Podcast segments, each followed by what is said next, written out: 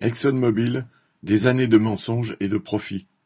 Une nouvelle enquête parue le 13 janvier, qui prolonge celle menée en 2015 par des journalistes d'Inside Climate News et du Los Angeles Times, prouve que la compagnie pétrolière ExxonMobil savait dès les années 1970 que ses activités allaient contribuer au réchauffement climatique et qu'elle n'a rien fait pour les modifier.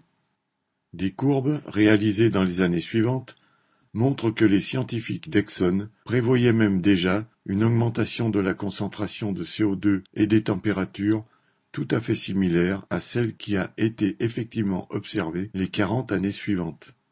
On peut lire dans la synthèse d'un des rapports réalisés par des scientifiques d'Exxon cette conclusion L'effet de serre pourra être l'un des problèmes environnementaux les plus importants des années 90.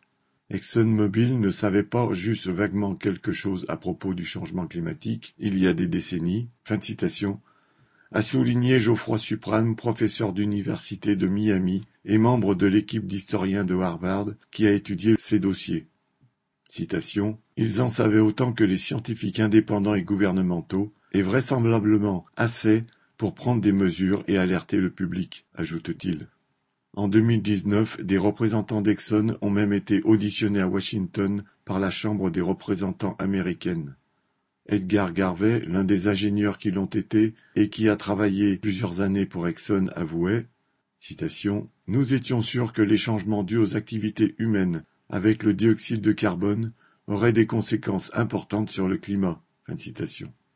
Les dirigeants du géant pétrolier savaient donc très bien que leurs activités, produisant entre autres du dioxyde de carbone et du méthane, entraîneraient un réchauffement climatique catastrophique pour la planète. Non seulement ils ont poursuivi ces activités sans en tenir compte, non seulement les responsables du groupe n'ont pas rendu publiques ces études, mais ils ont nié publiquement la réalité du réchauffement climatique.